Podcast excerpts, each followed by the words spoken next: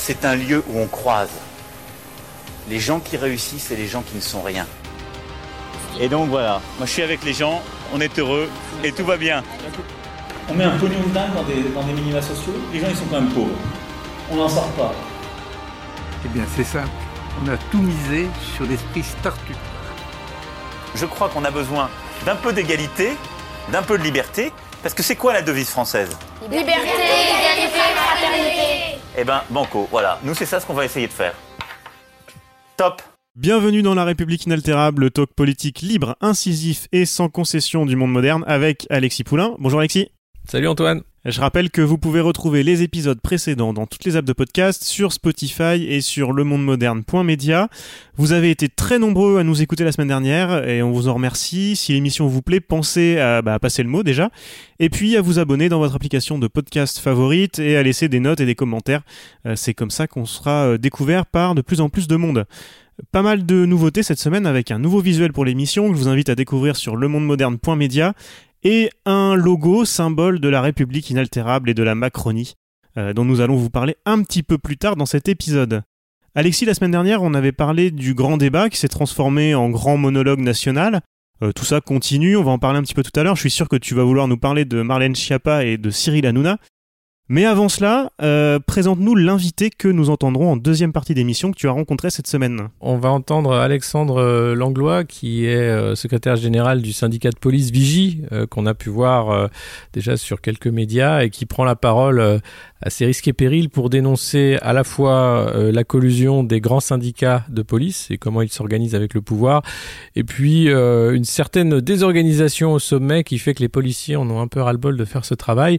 Et on a surtout parlé euh, du mal-être dans la police avec euh, un taux de suicide quand même euh, incroyable pour ce métier. On parle beaucoup des agriculteurs, mais les policiers aussi vont très mal. Et malgré les appels répétés de, ce, de, ce malaise dans la police, peu a été fait encore aujourd'hui pour remédier à ce, à ce fléau. Voilà donc Alexandre Langlois en deuxième partie d'émission. On en parlera en deuxième partie d'émission et je me rends compte que cette émission, dans cette émission, on va parler beaucoup de Christophe Castaner l'occasion de signaler la publication sur le monde moderne.media d'une tribune du psychologue euh, clinicien Samuel Doc que nous avions reçu ici dans l'épisode du 21 décembre que vous pouvez bien sûr réécouter. Oui, Samuel, euh, qui est un ami, un habitué du monde moderne, qui est euh, psychologue clinicien et qui a écrit ce qu'il avait sur le cœur face à la violence policière et à l'impossibilité de la dire et donc de la vivre et de, de l'évacuer. Euh, il y a quelque chose de terrible euh, dans ce qu'on a vu, surtout dans les réseaux sociaux, puisque les médias ont été euh, plutôt à la ramasse pour parler de violence policière. Et, euh, il a fait un long article sur l'aspect psychologique de ces violences, euh, comme elles sont marquées à la fois dans les corps, mais aussi dans les esprits de ceux qui les ont vues et vécues, soit en manifestation, mais ou même vues. Il y a quelque chose de, profond, euh, de l'ordre de la maltraitance. Lui parle de parents maltraitants, euh, et pour conclure qu'il est impossible de débattre dans ces conditions-là à partir du moment où on ne parle pas de cette violence faite euh, à la population française. On avait senti déjà hein, l'émotion dans sa voix euh, lors de son retour d'expérience au, mois de décembre, à réécouter donc euh, dans les applis de podcast et sur le monde moderne.media et lisez donc cette mise à jour quelques voilà un mois après de Samuel Doc. Avant de revenir au grand débat, Alexis, un mot rapide du dernier épisode de l'affaire Benalla, quand même. On attendait beaucoup de l'audition d'Alexandre Benalla devant la commission d'enquête lundi. On avait prévu quelques kilos de popcorn lundi après-midi. Mais finalement, il s'est pas passé grand chose. Euh, les scénaristes de cette série à succès jouent la montre, on dirait. Euh, on sait pas trop ce qui va se passer euh, d'ici la fin de la saison, mais en tout cas, on, attend. Malgré l'accassement et l'acharnement, mais qui m'a paru, enfin, tu vas me dire ce que t'en penses, mais qui m'a paru tout à fait légitime et proportionné de, Philippe Bas et Jean-Pierre Sueur, on n'a pas appris grand chose. Et le personnage principal montre toujours autant de culot et de mépris. Qu'est-ce que tu en as pensé? Mais je pense qu'il est bien à l'abri euh, des enquêtes euh, judiciaires et c'est bien toute sa ligne de défense vis-à-vis de ces euh, commissions d'enquête publiques qui là, elles sont publiques. Donc il préfère que tout ça se passe en huis clos et il réserve ses réponses aux juges, sachant qu'il se moque autant des juges que des sénateurs de la commission d'enquête. On se rappelle de l'épisode du pistolet à eau, des petits rires et sourires qu'il avait eu devant les juges qu'il avait rappelé à l'ordre en disant qu'il était quand même devant une cour de justice. cet Alexandre Benalla euh, se sent intouchable. Il a une certaine aura d'immunité euh, qui émane sans doute du pins d'immunité qui est euh, sur le revers du costume du président de la République. Il y a quelque chose de très fort qui fait qu'il s'en fout et qui se moque de tout et de tout le monde avec des avocats qu'il paye très cher puisque l'argent afflue dans les poches d'Alexandre Benalla, que ce soit auprès d'agents russes ou bien sur le continent africain devenu son nouveau terrain de jeu puisqu'il n'a fait pas moins que 21 allers-retours avec ses passeports diplomatiques pour des affaires euh, toutes personnelles qu'il refuse bien sûr d'énumérer. Donc voilà, ce feuilleton Benalla, euh, c'est un camouflet pour la commission d'enquête. Euh, qui se montre finalement bien démuni face à, ce prestidigitateur du quotidien. Et puis les juges qui prendront le temps de la justice, donc ça mettra beaucoup plus de temps bien entendu pour arriver au fond de cette affaire qui est, contrairement à ce qu'on a entendu, ni euh, un feuilleton de l'été, euh, mais bien une affaire d'État, comme ça se confirme jour après jour. Il a reconnu euh, avoir fait une bêtise avec ses passeports. ça fait, ça fait quand même 21 bêtises au minimum de suite.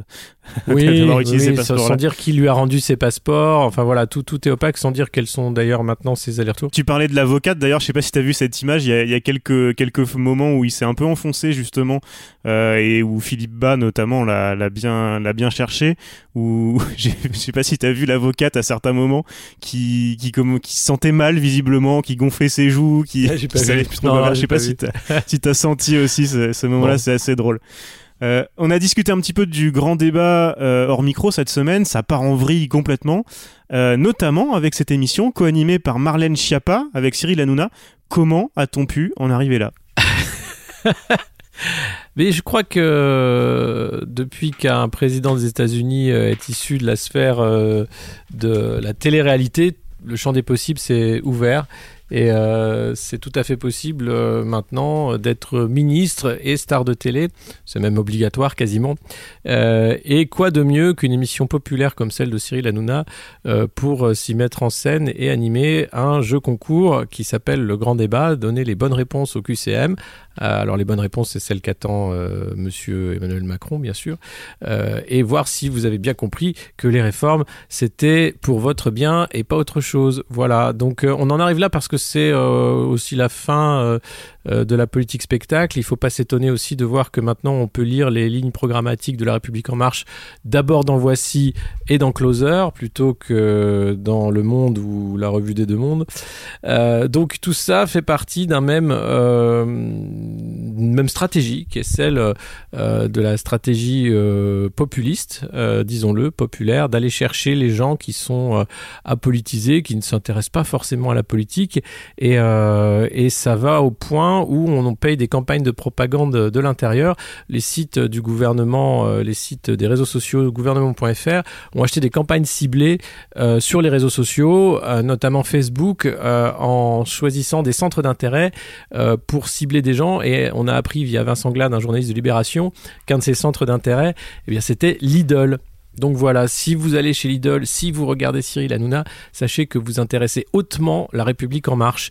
Euh, et euh, ce qui pose encore plus question et dont on parle peu, euh, c'est maintenant que le grand débat est organisé par le gouvernement avec un site du gouvernement, toutes ces informations, toutes les réponses, tout ce qui va être mis en ligne par les Français, eh bien ce sera des données qui vont être accessibles complètement pour le service de la République en marche, qui vont pouvoir à la fois modeler un programme pour européennes et surtout commencer, recommencer l'entourloupe de la Grande Marche pour préparer un programme d'ores et déjà pour 2022 ou pourquoi pas pour des élections législatives anticipées si jamais ça se passait mal. Donc euh, ça pose beaucoup de questions sur euh, la pratique du pouvoir à l'heure des réseaux sociaux et euh, ça suffit de dénoncer l'ingérence des Russes quand on utilise à peu près les mêmes méthodes pour cibler de potentiels électeurs. Alors le l'autoproclamé euh, ministre de l'internet, je j'ai vu dans un article qui s'appelait comme ça, euh, Mounir Majoubi euh, a participé pas mal à, ce type d'émission depuis quelques semaines. Oui, Marlène, Marlène Schiappa aussi, ils, avaient fait face à des gilets jaunes. oui, oui, mais alors ça, pourquoi pas? C'est leur rôle d'être invité en tant que ministre et de répondre euh, à des gilets jaunes et c'est plutôt bien. Euh, la ligne rouge qui vient d'être franchie euh, chez Cyril Hanouna, c'est que la ministre devient co-animatrice de l'émission. Euh, donc là, on a, euh, elle est plus invitée, elle est euh, animatrice. Elle a expliqué qu'elle amènerait des feutres, des paperboards et que ce sera un atelier de travail sur le grand débat façon Startup Nation comme comme on adore le faire à, à la République en marche. C'est pas du tout la même chose qu'être un invité politique. Ouais, avec le logo, le logo du secrétariat d'État sur le communiqué de presse de la chaîne d'ailleurs, qui est assez, assez incroyable. Non, je te parlais de Mounir pourquoi parce que je, je sais pas s'il va participer, mais est-ce que tu sais si le président du Muster Crew de Melun est invité pour clasher la secrétaire d'État ou pas? Alors, le président du Muster Crew de Melun, pour ceux qui ne le connaissent pas, c'est Éric Drouet, euh, qui, euh, qui a un, un passé euh, dans le tuning et, euh, et qui a été donc euh, déjà euh, en charge du Muster Crew de Melun. Moi, Eric, président du Muster Crew, à Melun, groupe de rassemblement. Et, lui, non, il demande à Éric Drouet de, rencontrer directement Emmanuel Macron. Il a bien raison. Euh, pourquoi euh, s'adresser euh, au sein quand on peut s'adresser au bon Dieu? Donc, je crois, je, je sais pas s'il a prévu d'être sur ce plateau-là. Lui aussi a fait beaucoup de plateaux d'ailleurs. Et, euh, et, et son passé euh, de, de tuning. D'ailleurs, c'est une petite vidéo euh, retrouvée dans les archives des internets où on voit qu'il aimait déjà beaucoup le jaune à l'époque puisque sa voiture est jaune avec des, des jantes magnifiques et, et voilà. Donc c'est Ouais, Une vidéo là aussi exhumée par Vincent Glade que, Ouais. je, que je mets dans les notes de l'épisode évidemment. Oui, oui, bien sûr, il- on peut, on peut la mettre. Et je me disais, pour les livres d'histoire, c'est vrai que on, on, se, on se rappelle, euh, maintenant c'était euh, à l'époque de 1789, le club des Girondins, euh, enfin il y avait des clubs révolutionnaires. Eh bien, on aura euh, Éric Drouet, donc président du Muster Crew de Melun, dans les livres d'histoire peut-être, en fonction de ce qui sera la suite de cette aventure des Gilets jaunes. Alors, on va parler d'un autre euh, grand personnage, pas très loin de- du président du Muster Crew de Melun, finalement. Il, pourrait, prétendre au titre, à mon avis. Euh, avant d'écouter notre invité de la semaine, on va se refaire une petite histoire extraordinaire. Euh, pour les auditeurs qui nous découvrent ces dernières semaines, et vous êtes nombreux, il s'agit de la mise en son d'un article de la presse de cours ou d'un tweetos inspiré, comme la semaine dernière, qui n'a pas besoin de grand chose en termes de lecture et de mise en son pour devenir assez comique. Et la première histoire extraordinaire que j'avais réalisée, c'était dans l'épisode 3 qu'on avait diffusé le 21 août dernier. Euh, ça Oh, commence déjà, à remonter. eh ouais. C'est passé beaucoup de choses depuis.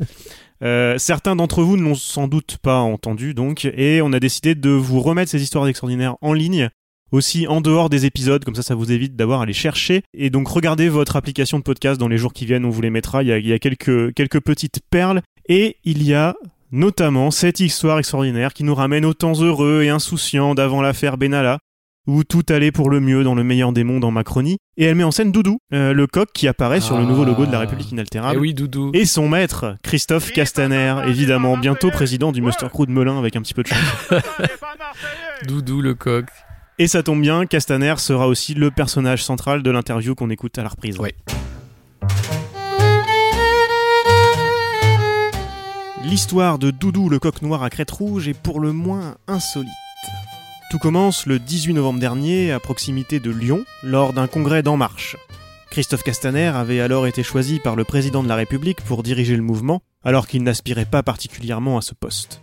Inquiet de sa performance à l'issue d'un discours pendant lequel il s'était décrit non pas comme un chef, mais comme un animateur ou un facilitateur, Christophe Castaner s'était alors tourné vers Édouard Philippe.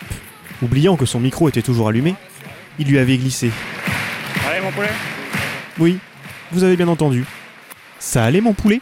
Déclenchant l'hilarité générale, la séquence avait alors connu une brève notoriété sur les réseaux sociaux. Deux mois plus tard, à l'occasion de son 52e anniversaire, Christophe Castaner s'était alors vu remettre le coq en main propre par le Premier ministre. Le jour de mon anniversaire, on se voit le soir, et là, il arrive avec une caisse, et dans la caisse, effectivement, il y avait un petit poulet qui est un coq. Comment il s'appelle? Ah oui, bonne Oui, question. C'est une question que beaucoup de journalistes m'ont posée, mais, mais du coup, voilà, Et je vais lâcher le scoop.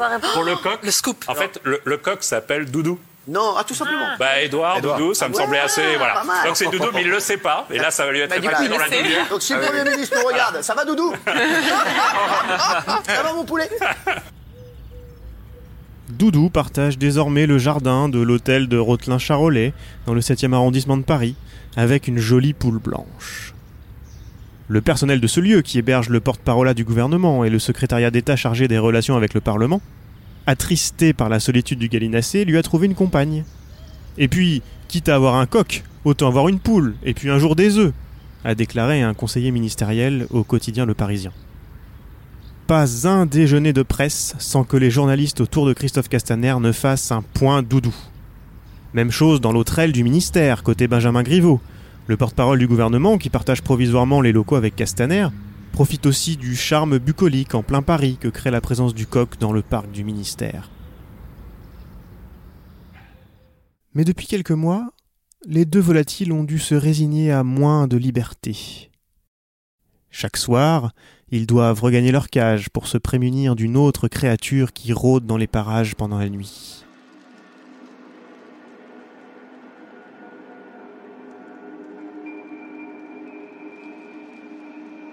Dans le jardin mitoyen sans clôture, Lucrèce, la chienne de Jacques Mézard, le ministre de la cohésion des territoires, leur cause bien du souci. Ce griffon, aux instincts de chasseur, a déjà tué un canard, rapporte une source. Et il a bien failli boulotter Doudou il y a quelques mois. Il y avait des plumes noires partout se souvient, horrifié, un membre du ministère. Depuis, le personnel veille au grain, et Lucrèce est sous bonne garde. Doudou le coq noir et sa poule blanche, qui n'a pas encore de nom, fileraient même, dit-on, le parfait amour.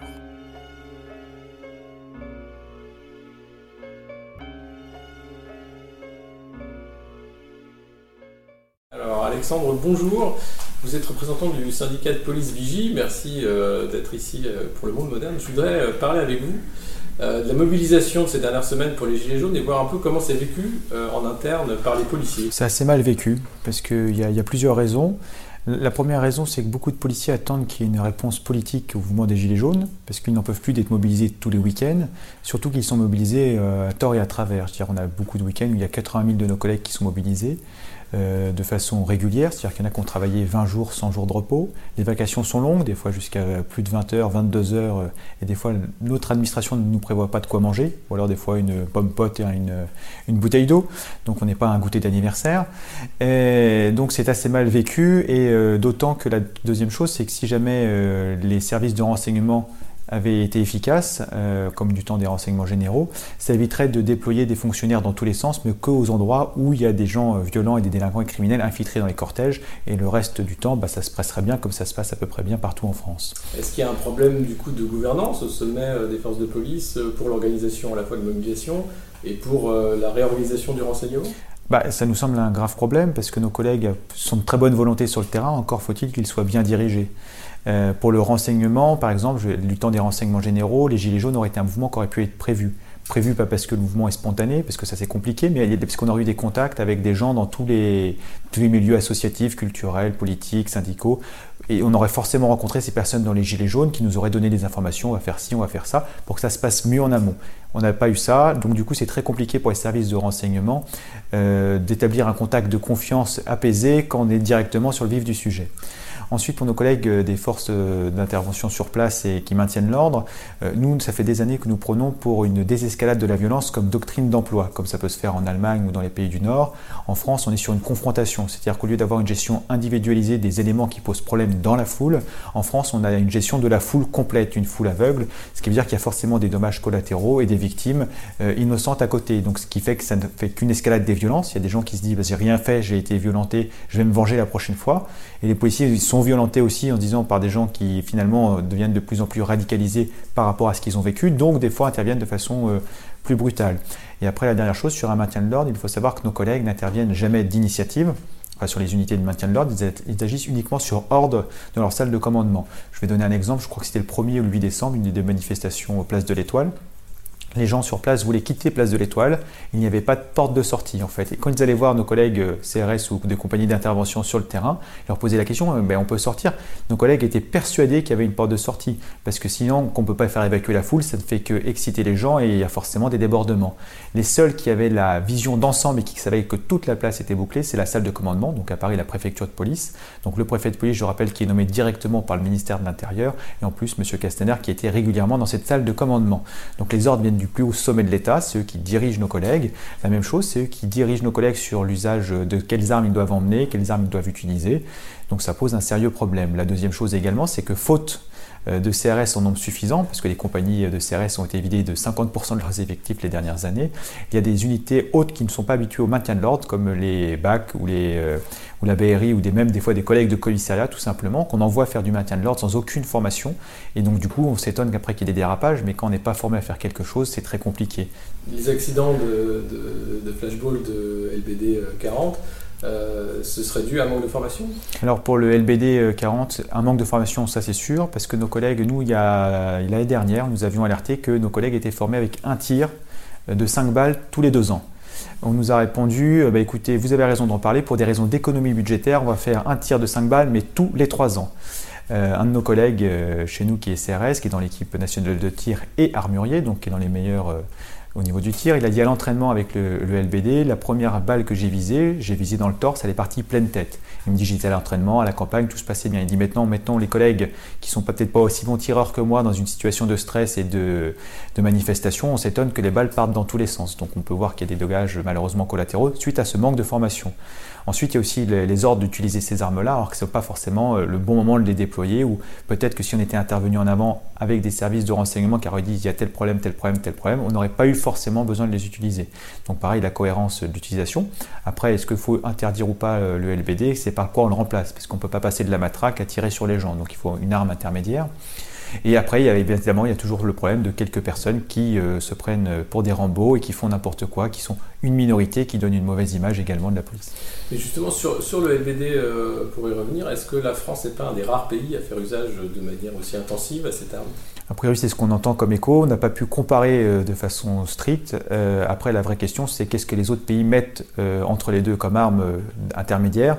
Et une fois de plus, si on changeait la doctrine d'emploi générale, comme on le propose depuis des années sur une désescalade de la violence, une gestion individualisée des problèmes euh, dans la foule plutôt que de la foule de façon générale, est-ce qu'on aurait besoin d'utiliser ces armes ou pas? C'est la vraie question.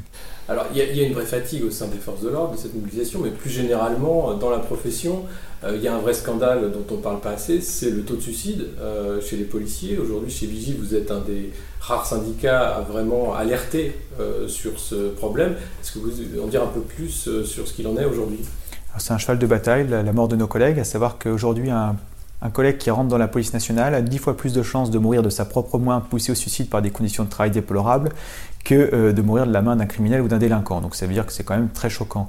À chaque fois qu'il y a un nouveau ministre qui prend ses fonctions, ou alors même M. Macron qui a pris ses fonctions d'ailleurs, on envoie une lettre ouverte expliquant les, le problème du malaise dans la police. Donc il y a un psychologue, qui a une psychologue d'ailleurs, Nadège Guidou, qui avait fait un livre Malaise dans la police, qui explique très bien en détail façon psychologique pourquoi on en arrive là.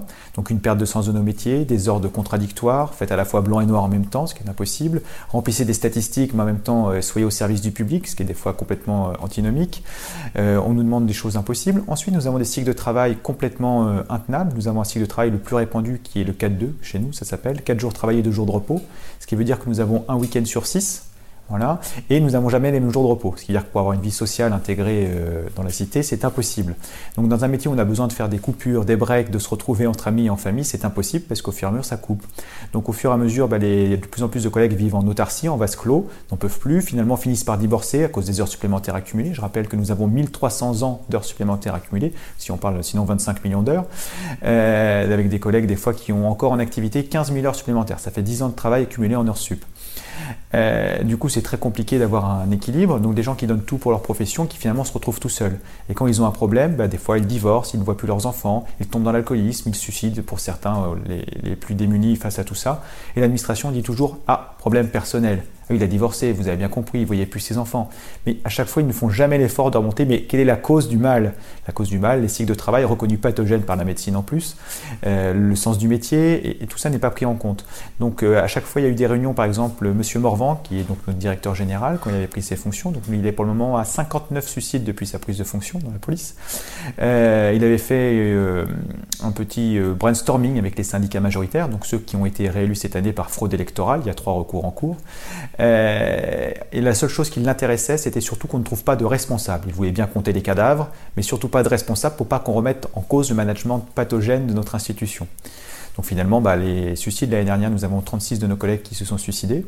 Je compte que policiers, hein. il y a aussi également les gendarmes. Et dans la police nationale, notre ministère exclut nos collègues administratifs, techniques, ouvriers d'étape à toutes les missions de support qui n'ont pas le mérite euh, de compter dans les statistiques, mais pourtant qui se suicident également car ils subissent exactement les mêmes conditions de travail, les mêmes cycles de travail. Depuis le début de l'année, euh, il y a eu neuf de nos collègues qui se sont donné la mort, donc quasiment un tous les deux jours. Si on continue comme ça, on va battre tous les records. Ça n'inquiète ni notre ministre, qui est rendu donc à son 19e suicide depuis qu'il a pris ses fonctions, ni M. Macron, qui est quasiment rendu à 80 suicides de policiers depuis qu'il est devenu président. Nous les avons tous alertés. Euh, M. Macron a préféré rencontrer Rihanna. Euh, M. Morvan, le directeur général de la police nationale, ça ne l'intéressait pas. Il préférait donc pas chercher de responsable. Et M. Castaner a préféré ne pas répondre tout court. Donc à partir de là, nos collègues continuent de mourir et c'est vraiment insupportable de, de, voir nos collègues mourir et de se suicider à côté de nous alors que Normalement, on fait un métier pour protéger les autres et on n'y arrive pas. Et le cas le plus emblématique, c'est Maggie, qui était la présidente des policiers en colère, qui s'est suicidée en fin d'année dernière, qui avait fait de son combat la lutte contre le suicide. Et même là, ils ont essayé de chercher des raisons personnelles à son geste, alors qu'elle-même savait, elle disait aux gens de l'association et à d'autres collègues qu'elle était persécutée par l'administration. Donc une fois de plus, on n'est pas à France Télécom ou à Renault où pour une dizaine de suicides, toute la hiérarchie est remise en cause, les RH, etc. Chez nous, on ferme les yeux parce que la police enquête sur elle-même. Alors justement, la police enquête sur elle-même. Elle le fait comment euh, C'est l'IGPN. Aujourd'hui, il y a entre 80 et 100 enquêtes qui sont en cours pour les violences policières. Comment ça se passe pour les suicides? Il y a des enquêtes aussi en interne ou rien du tout? Ou est-ce que c'est l'Omerta qui, prime? Bah, L'IGPN est une police politique, dans le sens où elle ne devrait plus exister, car elle est contraire au code éthique de police européen signé par la France en 2001 et qui aurait dû être mis en application dès qu'un nouveau code de déontologie était pris, donc en France en 2014. Donc la police n'a pas le droit d'enquêter sur la police pour des raisons évidentes d'opacité. Ni les policiers n'aiment cette institution, ni les citoyens ne l'aiment. Donc après, à qui profite le crime?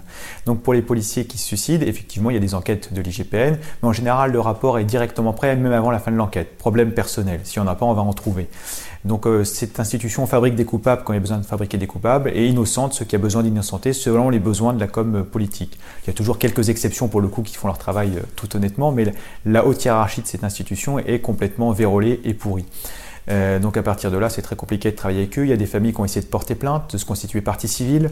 Euh, ils ont elles ont eu des pressions, ils ont arrêté d'embêter la police. Maintenant, euh, votre fille ou votre fils est mort ou votre frère, voilà, nous cassez pas les pieds. Donc il y a des méthodes de, vraiment de ripou et de pourri. J'allais donner un autre exemple qui pas un suicide, mais qui est un manquement de la police nationale. Une de nos collègues s'est noyée dans la Seine en intervention euh, pendant un exercice en janvier 2018.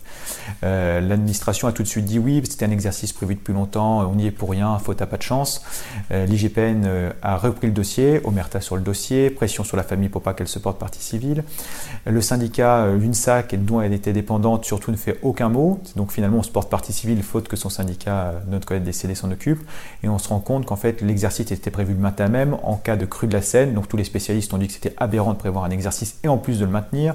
Le gilet de sauvetage qu'elle devait, qui se devait se gonfler en cas de problème ne s'est pas gonflé. Et pour le moment, l'IGPN enterre le dossier et c'est bloqué au niveau d'un juge d'instruction qui a beaucoup de mal à faire avancer le dossier malgré tous ces éléments. Donc c'est très compliqué dans la police de faire avancer quelque chose qui déplaît à notre plus haute hiérarchie. À vous entendre, on a l'impression que c'est un système fermé où il y a des syndicats aux ordres, où il y a une police des polices aux ordres, et puis finalement un management euh, irresponsable. Alors on a tout ça, effectivement, on a des syndicats aux ordres, ça il n'y a pas de souci là-dessus. On a encore vu la preuve euh, en fin d'année dernière, déjà c'est pas pour rien que la fraude aux élections a été au moins cautionné ou en tous les cas laissé faire par le ministère de l'Intérieur pour qu'il soit réélu. Euh, quand ils ont claironné vaillamment qu'ils avaient gagné 150 euros d'augmentation pour tous les policiers actifs gardiens de la paix, donc j'ai oublié la moitié des policiers, c'est-à-dire que les officiers, les commissaires et tous mes collègues des missions de support avaient le droit à zéro. Ensuite, ils ont oublié de préciser qu'ils avaient sacrifié la prime de 300 euros, enfin la promesse de prime que M. Macron avait dit à nos collègues sur le maintien de l'ordre, qui a été supprimée. Et la dernière chose qu'ils ont oublié de préciser, c'est qu'il y avait 40, 40 euros d'augmentation en janvier, par exemple, mais que le reste de l'augmentation serait en négociation au cours de l'année si on pouvait un peu s'asseoir sur nos heures supplémentaires et sur nos cycles de travail. Donc c'est très compliqué. Et en plus, bonne nouvelle, la fin janvier, finalement, on n'aura pas nos 40 euros d'augmentation peut-être un rattrapage plus tard. Donc euh, voilà les syndicats aux ordres. en échange de ça, ils ont quelques avantages personnels, euh, bien évidemment. L'IGPN, évidemment, est une police qui fait comme on lui demande. Après, les directeurs touchent des primes comme il faut et ont des mutations comme ils ont besoin. Et enfin, des erreurs de management, oui, qui est soutenu par notre hiérarchie. J'ai donné un exemple très parlant, une collègue qui était harcelée par sa chef de service donc médicalement constatée. Donc elle est en arrêt pour dépression. Sa chef de service, euh, n'ayant plus son joujou à persécuter, décide d'aller l'embêter chez elle. Notre collègue était en sortie libre, c'est-à-dire qu'elle pouvait, n'avait pas de contrainte horaire. Donc elle envoie son adjoint et un autre effectif de police faire une enquête de quartier, savoir si elle était euh, bien chez elle aux horaires où elle devait être là. Comme c'était un horaire libre, c'était compliqué. Donc par contre, tout son quartier est au courant qu'elle est policière, parce qu'ils sont venus exprès en uniforme, ce qui est complètement illégal, en voiture de police sérigraphiée, ce qui est complètement illégal, et on a assez à tout son quartier qu'elle était policière. Donc sa voisine lui dit Ah, bon, on ne savait pas que vous étiez policière. Donc ça, c'était deux mois après les attentats de Magnanville, hein, pour remettre dans le contexte. Donc notre collègue a vendu en urgence sa maison, par peur. Et au final, sa commissaire, n'ayant pas gain de cause et ne sachant plus comment faire, elle lui a collé une sanction administrative, un blâme, pour manque de disponibilité pour le service à cause de son arrêt maladie. Voilà. Donc nous avions saisi le directeur euh, parisien, M. Méric, qui était ancien conseiller technique de M. Valls quand il était ministre de l'Intérieur. Euh, il nous a répondu Moi je soutiens ma hiérarchie, donc du coup, c'est pas moi de le signer, mais je vais le signer ce blâme pour montrer mon soutien à ma hiérarchie. Au final, notre collègue est sanctionné, donc on rappelle, hein, à cause de sa maladie. Euh, finalement, procédure administrative qui dure deux ans. Le, blâme, évidemment, le juge administratif est choqué que c'est pu arriver jusqu'à lui, donc il annule le blâme. L'administration ne paye pas la décision de justice, qu'elle a des indemnités que l'administration refuse de payer. Et à côté de ça, sa vie a changé. Maintenant, son mari a été muté dans une autre région de France. Elle demande à pouvoir euh, reprendre son service. L'administration lui dit d'abord vous devez reprendre sur les ordres de, celle qui vous a persécuté. Tant que vous ne l'aurez pas fait, on ne pourra pas vous muter. Le problème c'est que si elle le fait, ça veut dire que son arrêt maladie est un arrêt maladie de complaisance. Donc en fait elle est perdante ou perdante. Donc à l'heure actuelle là, elle est en fin de droit et l'administration va la virer pour raison médicale alors qu'elle est apte pour n'importe quel poste, sauf reprendre sous les ordres de la hiérarchie qui l'a persécuté. Et ce n'est pas un cas isolé malheureusement. Donc il y a des exemples comme ça qui sont catastrophiques. Donc soit ils se servent du disciplinaire, soit ils se servent du médical, euh, qui est également aux ordres pour la médecine statutaire, parce que nous avons une médecine de prévention qui se bat pour mettre fin à ce système, mais qui ne rend qu'un avis malheureusement. Et donc, euh, ils ont tous les moyens de persécuter nos collègues. Un autre collègue également, par exemple, qui avait été viré de la police nationale parce qu'il avait été pris à partie dans une bagarre euh, au, stade au Parc des Princes alors qu'il venait voir un match. Sa commissaire qui ne l'aimait pas l'a reconnu à la vidéo. Elle dit Vous avez terni l'image de la police nationale, on vous vire.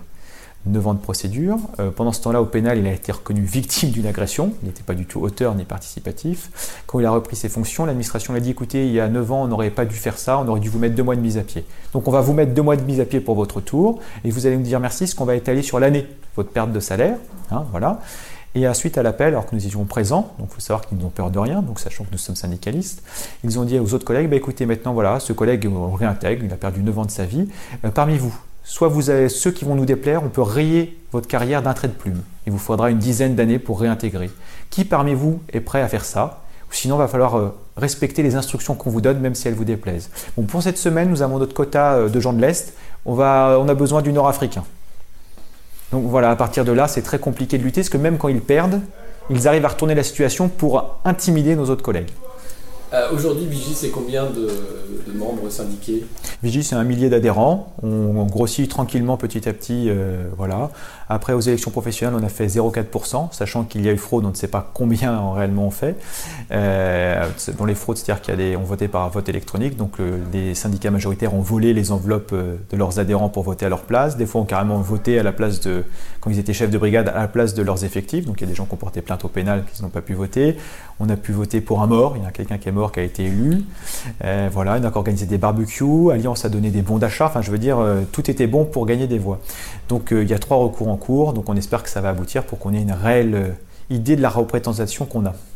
Et aujourd'hui, à vous entendre, est-ce qu'il y a des policiers heureux? C'est de plus en plus compliqué, les policiers heureux. Il y a des choses, euh, il y a certains policiers qui sont heureux dans leur métier, qui s'y retrouvent, mais c'est de plus en plus compliqué parce qu'on est rentré par conviction pour défendre les gens, pour protéger la population, et c'est pas ce qu'on nous demande. On nous demande de remplir des tableaux statistiques pour alimenter la communication gouvernementale. Et ça, depuis M. Sarkozy, euh, plein pot avec sa politique du chiffre.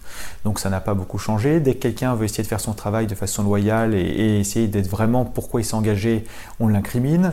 Le code de déontologie de 2014 a changé le sens de nos missions, c'est-à-dire que en plus d'être contraire au code éthique de police européen, avant nous étions garants des libertés individuelles, maintenant nous sommes garants des lois, ce qui n'est pas du tout la même chose. Et avant nous étions euh, défenseurs des institutions de la République, maintenant nous sommes défenseurs des institutions et intérêts nationaux. On a rayé le mot République, donc il y a des glissements sémantiques assez graves qui sont passés comme une lettre à la poste, signés par les syndicats majoritaires au passage.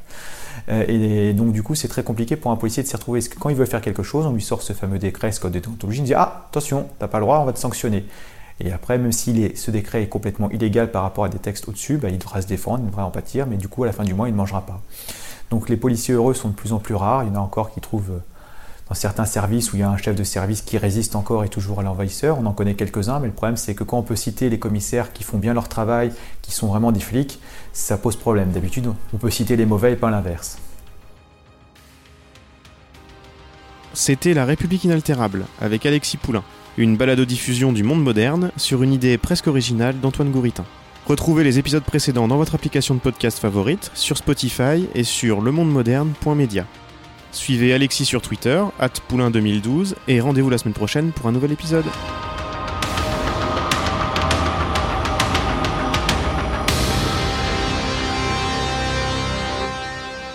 Top